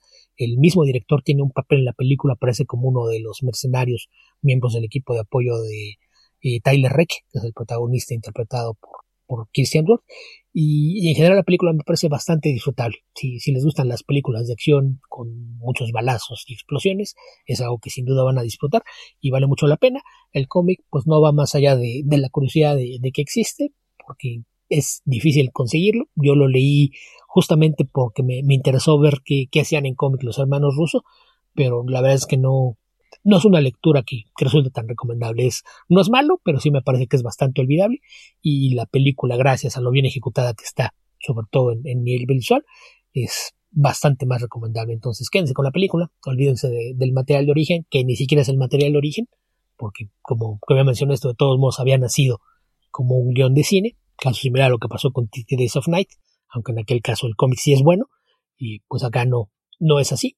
Así es de que si le pueden echar un, vistazo, está en Netflix, en, menos en México, imagino que en el resto de América Latina se llama eh, Misión de Rescate. En España ya sabemos que tienden a, buscar hacer cosas raras con los títulos, allá se llama Tyler Rake, seguramente porque están buscando colgarse del público justamente de películas como John Wick y Jack Reacher. Ok, creo que la, voy a ver. De hecho, tenía ganas de verla, pero todavía no lo hago. Ok, qué más tienes para comentar? Ok, Beto, este es un comentario muy breve porque no, no quiero seguir así como despotricando contra algo que leí, pero em, encontré un cómic de Wonder Woman de Jerry Orwell y Walt Simonson con el tintado de P. Craig Russell y dije, wow, ¿cómo no sabía que esto existía? Y había una buena razón. Eh, el cómic se publicó originalmente por allá por el año 2003 y es una es básicamente un un arco argumental de relleno entre el fin de la etapa de Phil Jiménez en la serie de Wonder Woman que yo en su época leí no recuerdo los números, pero leí algo así como los primeros 10 números de, de Phil Jiménez en Wonder Woman. Fue el momento en el que decidí empezar a, a, coleccionar la serie. Después hubo una época de mi vida en que me quedé sin dinero y dejé de comprar cómics ahí fue que dejé de, coleccionar eh, Wonder Woman y todo lo demás. Vino esta miniserie, o sea, este arco argumental y después empezó la época de Greg Rucka en la serie de Wonder Woman. Es una serie que, por un lado, me generó mucha confusión porque está tratada como... O sea, es, simplemente otro número de la serie. Entonces, como yo no recuerdo bien lo que estaba pasando en, eh, Wonder Woman en esa época y los personajes secundarios de Wonder Woman son bastante poco relevantes y tienden a, desaparecer. O sea, nombres secundarios de Wonder Woman: Steve Trevor, Eta Candy y se acabaron. El resto, la verdad es que no son muy relevantes, salvo el resto son todos personajes o son amazonas o son del panteón de los dioses griegos. Entonces no, no hay tantos civiles importantes en el universo de personajes de Wonder Woman. Así que tuve mucha confusión para leer esto porque aparecían personajes como Trevor Barnes, que eh, tiene un rol importante en la historia y que no lo conocía en lo absoluto. Y Walt Simonson creo que inventa aquí un personaje que es em, el dios en inglés se llama Chattered God, pero en. o Chattered God. En español creo que podría ser el dios hecho añicos o el dios despedazado, algo por el estilo. Se supone que es una entidad que nació antes que el universo y que fue destruido por el Big Bang y en algún momento eh, logró recobrar la conciencia y eh, reunir las piezas de su ser y está buscando adquirir corporeidad para dominar el universo. Y por algún motivo se supone que tomando control de, de Wonder Woman podría adquirir una un cuerpo que le permita dominar el universo. Y esto es porque Wonder Woman es en parte humana y en parte Dios, entonces sirve como nexo, se supone. la historia, la verdad es que narrativamente es un poquito dispersa, salta de un tema a otro con bastante facilidad, involucra muchos secundarios muy poco importantes para el total de la historia, tiende a hacer unos cambios un poco bruscos de escena. El dibujo de Jerry Orwell, que en general me gusta, acá me generó muchos problemas. Un, tema que le comentaba a Beto que eh, la forma en la que dibuja el pelo de Wonder Woman. En esta historia ella se corta el pelo porque está tratando de perder a alguien que la persigue. Y, da un resultado muy muy extraño en el dibujo de Jerry Orwell. Y en el tintado de Pickler Russell eh, se ve un poquito. Yo creo que por el, por el dibujo de Orwell, ¿no? Porque Russell también hace un, dibujo muy detallado, pero tiene un trazo muy grueso para eh, algunos aspectos del, del, dibujo. Entonces hay momentos en los que se ve bastante mal lo, lo, el trabajo, a pesar de que en general es bonito, pero hay algunos momentos en los que se ve muy mal. Y, y es un poco anacrónico también porque es muy muy tradicional incluso para la época en la que se hizo. Así que eso no, no es una recomendación, es más una anécdota, pero tampoco es mala la historia. Y tal vez en este caso creo que podría comparar un poco más a Walt Simonson que a Jerry Orwell. Me da la impresión de que está en el fondo contando una historia que muy bien podría haber calzado en un número cualquiera del Thor de Walt Simonson, pero con Wonder Woman que en teoría no debieran dar mal, son personajes que tienen eh, aspectos bastante similares entre sí que podría calzar, adaptar lo que hacía con, con Thor para Wonder Woman, pero en la práctica esta es una historia más que mm, a rato se ve bien, pero no se lee tan bien. No sé qué, qué leíste tú por ahí, Beto. Y bueno, del otro que, que me, me, releí más bien porque esto ya lo había leído cuando apareció, y The Old Garth un cómic de Greg Rucke y Leandro Fernández. Ah, que está, pronto a aparecer en Netflix. Exactamente. Por eso, justamente porque esta semana por ahí eh, aparecieron las primeras fotos de algunos de los personajes. Charlize Theron va a ser la, protagonista y Chiwetel Ejiofor parece que es el villano principal. Y justamente a raíz de, que aparecieron estas fotos fue que se me ocurrió eh, echarle una, una releída a, la serie para que de fresca. Se, estrena la película porque esto es importante aclararlo, no es una serie, va a ser una película eh, que va a estrenarse el día 10 de julio en Netflix en Estados Unidos, muy probablemente en todos los territorios, sea la misma fecha, habrá que estar pendientes, pero pues es eso. El cómic, esta miniserie se publicó originalmente en 2017 y está escrita por Greg Rucke con arte de Leandro Fernández, a quien probablemente algunos ubiquen, ya ha trabajado con Rucka en, algunos números de, de, su serie de espionaje Queen and Country y en años más recientes fue el artista de, Discipline, una miniserie en la que compartió créditos con Peter Milligan. Y la premisa de, la historia es que existe un grupo de, guerreros que por alguna razón son inmortales, ellos mismos no tienen idea de por qué, pero pues es un, grupo que ahora se dedican a trabajar como mercenarios. La, líder del equipo es Andrómeca de Esquitia, quien es una, una mujer que te dan a entender que tiene... ¿Perdón, cuánto? Eh, ¿Que el nombre? Sí. Andrómeda de Esquitia. Ok. Esquitia, Esquitia es un lugar que está en lo que hoy es Irán. Ok. Y Andrómeda es el nombre. Y de, hecho, probablemente a muchos le, suene como nombre griego, pero pues es la, época más o menos coincide con, con algunos de, los momentos en los que los griegos se, estaban expandiendo hacia Asia. Pero pues ella, es la líder de este, este grupo de, de mercenarios que son, es ella con tres personas, son Nicky, Joe y Booker, que creo que una de las cosas que más me gustó de esta serie es la forma en la que están desarrollados los personajes, porque trata de, evitar irse a los clichés. Digo, el personaje Andrómeca, pues sí es la, mujer que es una, guerrera, se convierte en la líder mayormente porque es la, que es más vieja de, dentro de este grupo, pero los otros, incluso los nombres, son, adaptaciones de, lo que eran sus nombres originales. y Nicky era en realidad un caballero cruzado italiano llamado Nicola, mientras que Joe era un soldado musulmán, también en las cruzadas, llamado Yusuf. Entonces el, Joe pues, es una occidentalización y actualización de, su nombre original, mientras que Booker era un soldado francés en el ejército de Napoleón. Entonces todos ellos tienen un, pasado eh, militar, básicamente todos ellos eh, tienen un... Sí, bueno, Yusuf es el nombre de, José en el Corán. Sí, es eh, desde donde derivan Joshua, Joseph, etcétera, etcétera, es José. Entonces, pues Joe era justamente la, forma de occidentalizar el, nombre. Y pues la, la, idea es esta que pues ellos toda su vida han dedicado y su, su, tiempo a trabajar en cuestiones bélicas, entonces el hecho de que sean mercenarios pues no es ninguna sorpresa y la forma en que funciona su inmortalidad no es que no puedan morir, sino que mueren y reviven a los pocos segundos, un poquito como, como pasa con, eh, por ejemplo, los personajes de Highlander, que temáticamente me parece que comparte algunas cosas.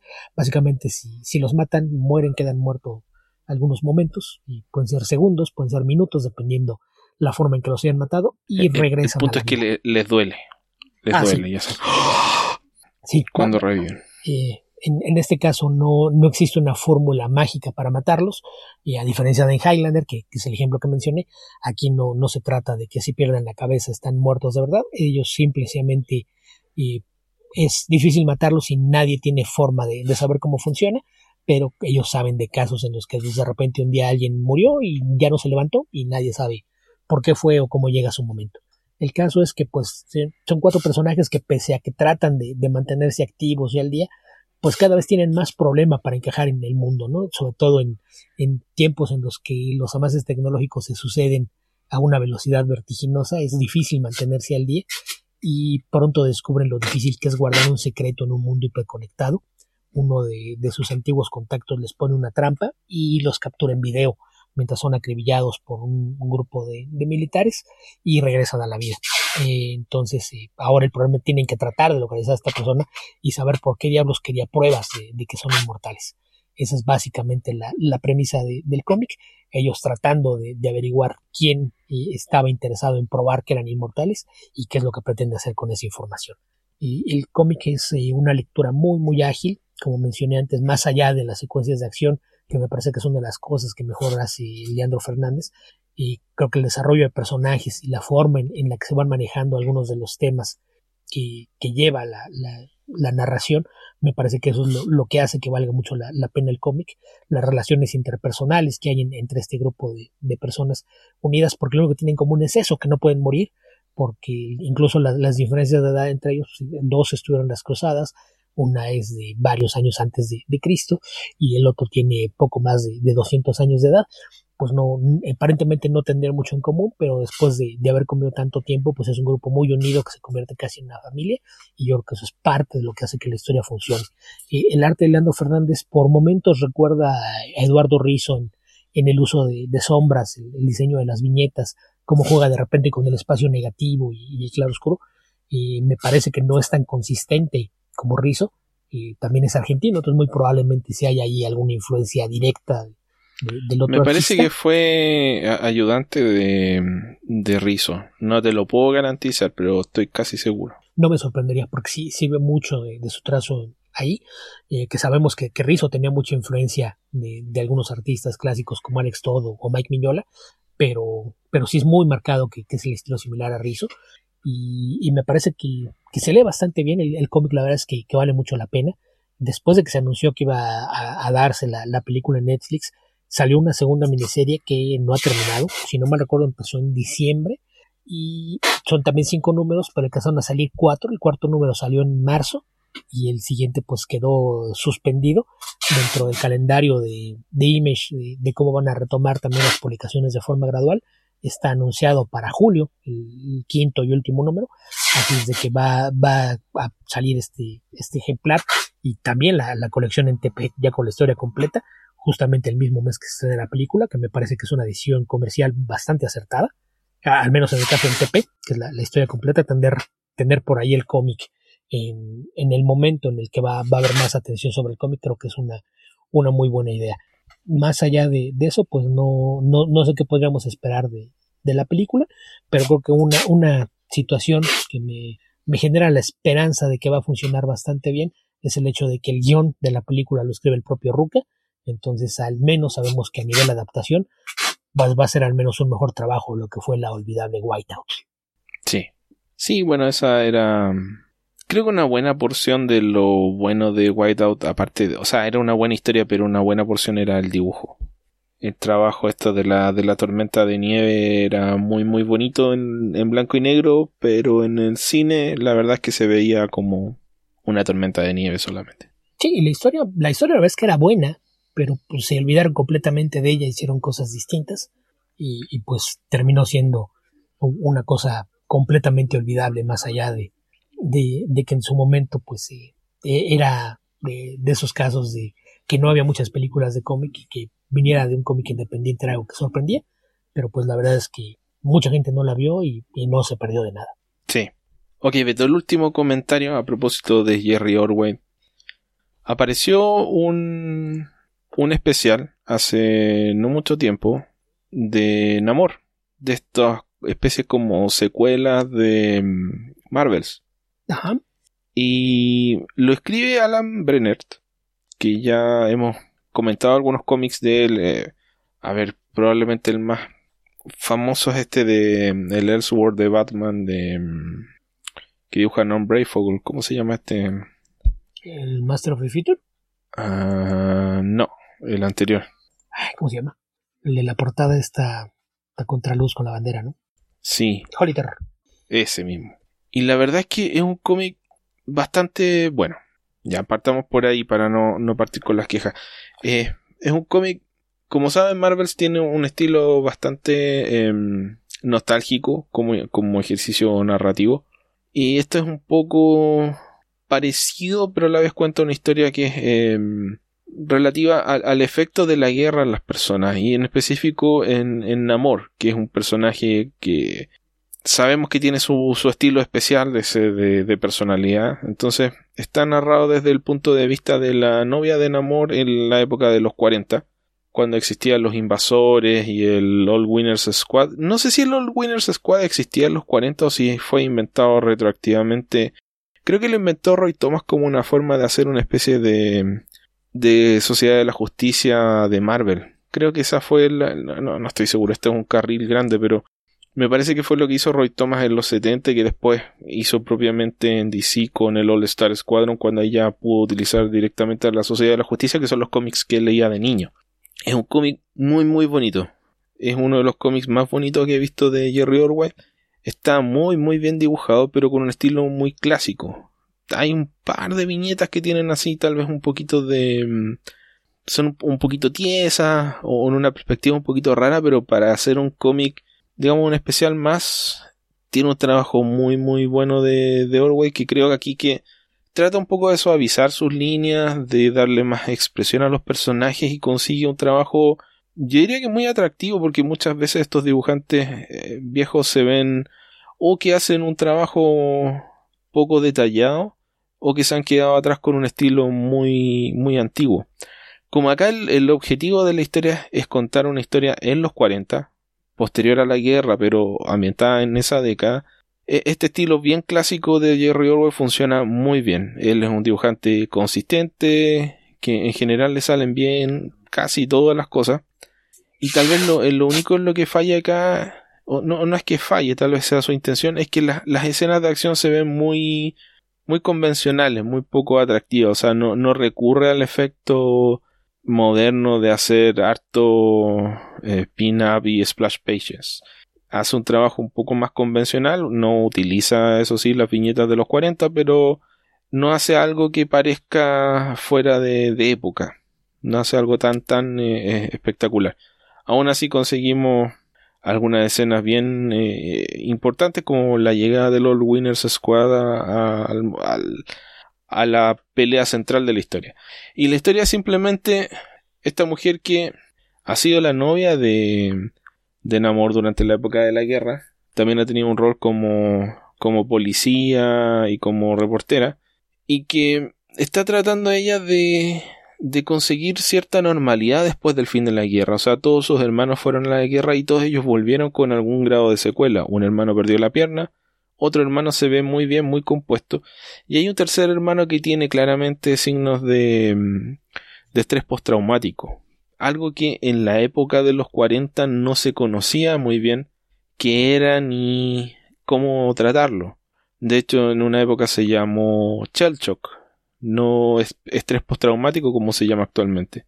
Eh, de ahí viene la, mm, la canción esta de... Mm, uy, ¿es de Joy Division o es de... o es del, de la banda que vino después? Según yo es de Joy Division. Ok. Bueno, entonces, ella, eh, sin darse cuenta, también está afectada por la guerra, pero ella está como enfocada en, superarlo, pero también tiene un trauma con esto. Y Namor, que es un personaje que habitualmente no, no cede ante nadie ni ante nada, también está muy afectado por lo que vivió en la guerra eh, o por lo que vio más que lo que vivió. Tiene cierta deferencia hacia ella, em, se controla, se calma cuando está con ella, pero a la vez es Namor. Entonces, cuando en esta cita que tienen y van a visitar un lugar que es eh, una feria, una especie de, parque de diversiones, descubre un atacante, un ladrón, que termina siendo un nazi, y esto revive toda su trauma respecto de los horrores nazis durante la guerra, y se desquita con este personaje y todo este parque de diversiones es víctima de este actuar bastante descuidado de amor. Así que eso es una historia bastante... Eh, a ver, no sé si decir común, convencional tal vez es un poco clásica, pero está bien contada, sobre todo desde la perspectiva de, una mujer que no tenían, como sabemos, los roles más relevantes en, esa época en términos de ficción pero que mm, sin, sin sacarla de lo que era el rol de la mujer en esa época, que igual tenemos que recordar que en los 40, sobre todo en Estados Unidos, el tema de la guerra sacó a la mujer del rol de ser la, persona que se quedaba en la casa, en la familia, porque tuvo que ir a la fábrica. Entonces, eh, ahí hay una mezcla del concepto clásico de cómo debe ser la familia con el nuevo rol de la mujer en la sociedad. Entonces, este es uno de los personajes que encarnan esa, ese cambio.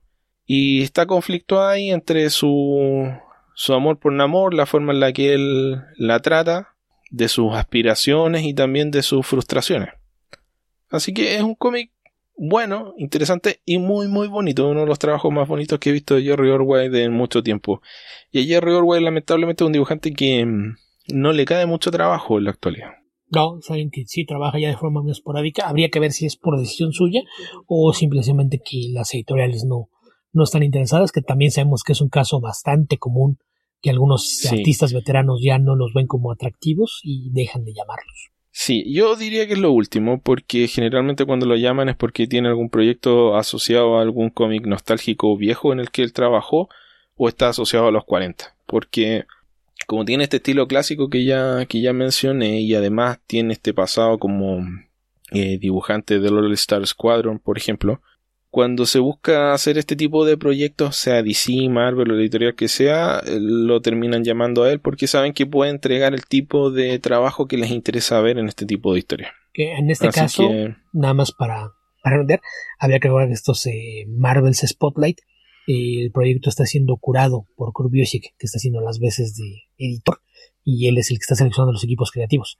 Entonces, eh, el hecho de que le hayan ofrecido esto no quiere decir que en Marvel esté interesado en tenerlo de vuelta, sino que a Kurt Busiek le pareció que era un artista que valía la pena involucrar en este proyecto. Y yo creo que con justicia, porque es un trabajo muy, muy bonito en este cómic y justamente por el mismo hecho de que uno tenga asociado a Jerry Orwell a este tipo de cómic hace que te parezca que está bien que Jerry Orwell lo dibuje. Probablemente este mismo dibujo, si lo vieras en un número actual de Avengers o de la Liga de la Justicia, te parecería muy, muy antiguo. Es como, no sé, por ejemplo, hace 30 años, en Flash hubo un número que lo dibujó Jim Mooney. Jim Mooney es un muy buen dibujante y ese, número quedó muy bonito, pero si lo comparabas con el resto de los números de Flash, era un, trabajo demasiado clásico. Carmine Infantino en los 80 seguía dibujando como Carmine Infantino, un poco más descuidado, pero ya se veía muy anacrónico al estilo que estaba de moda en esa época. Entonces, eso pasa, lamentablemente. Sí, y nada más para render aquí, la de Shell Shock no es de Joy Division, es de New Order. Y nada más ah, eh, mencionarlas que esto se en los 40, era el término que se usaba entonces. El término, según yo, existe desde la Primera Guerra Mundial y lo llamaban así, sobre todo para quienes eran, eh, habían estado mucho tiempo en la guerra y tenían este daño psicológico. Le llamaban así en referencia a shell, a los casquillos, eh, ya sea de las balas o de bombas. En, en Inglaterra es un término que se popularizó mucho después de los bombardeos de la Segunda Guerra Mundial. Sí, justamente esto ruidos de balas son los que provocan varias de las reacciones de Namor en el, o Namor en la historia. Y, es por eso. Así que eso, si les interesa, creo que eh, les podría gustar este número. No, no tiene nada extraordinario, pero está bien hecho. Alan Brenner tiende a escribir bien. Que es un artista, un, un escritor que es muy identificado por su trabajo en DC, sobre todo en, en los años 70. Tuvo por ahí un periodo bastante interesante en Batman, que, que es uno que incluso fue reimpreso en, en, un par de tomos hace unos años. Y, y si no conoce su trabajo, pues es también una forma de, de familiarizarse con un escritor que durante muchos años uno de los más sólidos en la industria. Así es. Ok, Beto, creo que eso es todo lo que tengo para comentar esta semana. Leí un par, más, un par de cosas más, pero ya estamos pasados de, de tiempo. Sí, sí, ya cumplimos con nuestra cuota, entonces cualquier otra cosa tendrá que quedar para el próximo episodio. Así es. Recuerden que estamos esperando sus aportes para seguir con Tierra Prima. Ya publicamos dos episodios en semanas consecutivas, pero bueno, si no hay tanto interés por ese podcast alterno, tal vez debamos bajar un poco la velocidad. Ustedes lo pueden decidir. Recuerden que tenemos abierto nuestro concurso para Tierra Prima que consiste en que nos envíen sus aportes y el aporte que, elijamos como ganador tendrá la opción de participar en el episodio 4 como coanfitrión del podcast. O tal vez no como coanfitrión, pero por lo menos eh, participar con nosotros un rato en la grabación del podcast, dependiendo de la disponibilidad de tiempo que tengan. Así es. Y pues recordarles que ya la idea es tratar cualquier clase de temas, incluso cómics, pero eh, el más pedido para esta segunda edición fue comida, así es de que le dedicamos mucho a la comida para quienes lo habían estado pidiendo. Por allá fue donde lo hicimos, pero pues de cualquier otra cosa que quieran hablar, cualquier cosa de la que se quieran eh, desahogar o compartir con nosotros, pues estamos abiertos, ya sea eh, que nos manden un correo, un mensaje, un comentario a través de redes sociales o si es posible algún mensaje de audio. Así es. Con eso estamos terminando este episodio. Recuerden que nos pueden encontrar en www.comicverso.org. También nos pueden encontrar en Facebook www.facebook.com slash comicverso. En Twitter somos comicverso. A Alberto lo encuentran como Albion2112. A mí me pueden encontrar como epedreros. También nos pueden escribir a comicverso.gmail.com donde también pueden enviar sus aportes en audio para Comicverso Tierra Prima. Tenemos nuestro Instagram que es comicverso-podcast y estamos en Spotify y en el resto de las plataformas. Nuestro Patreon es www.patreon.com slash comicverso. Sabemos que son tiempos difíciles, así que si ya no nos pueden aportar, lo entendemos, pero si nos quieren apoyar al menos con un dólar mensual, se los agradecemos mucho. Recuerden que ahí pueden encontrar material exclusivo y además tienen acceso anticipado a todos los estrenos de nuevos episodios del podcast principal de Comicverso. O sea, este. ¿Algo que se me olvide, Beto? Creo que no. Ah, sí, algo que se me olvida. Aparecemos en forma casi simultánea en la covacha, en lacovacha.mx. Y con Alberto vamos a participar en el podcast también de Comicase. Hace un par de semanas participé yo en... Eh, bueno, Alberto participa casi siempre, pero hace un par de semanas participé yo en el episodio dedicado a John Gordon Murphy. Y esta semana vamos a participar en uno dedicado a Amalgam, este evento de DC y Marvel de hace casi tres décadas ya, Beto. Dos y media, dos y media. Nada. Así que eso. Que por cierto, ahora que momento, ahora que lo mencionaste, hoy 10 de mayo, justamente Comicasa está cumpliendo 12 años, al menos como revista. Otro, otra razón para que se asomen por ahí, vean también si les interesa el material y lo, lo pueden encargar. También están haciendo ofertas de, de venta de revista y envío dentro de México, ¿no? Sí, sí, el, la promoción me parece que todo está vigente. Si les faltan por ahí números eh, recientes en su colección, a partir del número 31 y hasta el más reciente, y está una promoción de que son tres ejemplares de la revista por 100 pesos y con envío gratuito dentro de la República Mexicana. Así que ahí tienen si quieren acceder a más material relacionado con cómics. Si no les basta el que ya están consumiendo, ahí tienen más que, que pueden consumir. Habitantes del futuro, donde sea que estén y cualquiera que sea el momento en el que estén escuchando este podcast, que tengan muy buenos días, muy buenas tardes o muy buenas noches. Cuídense. Hasta la próxima.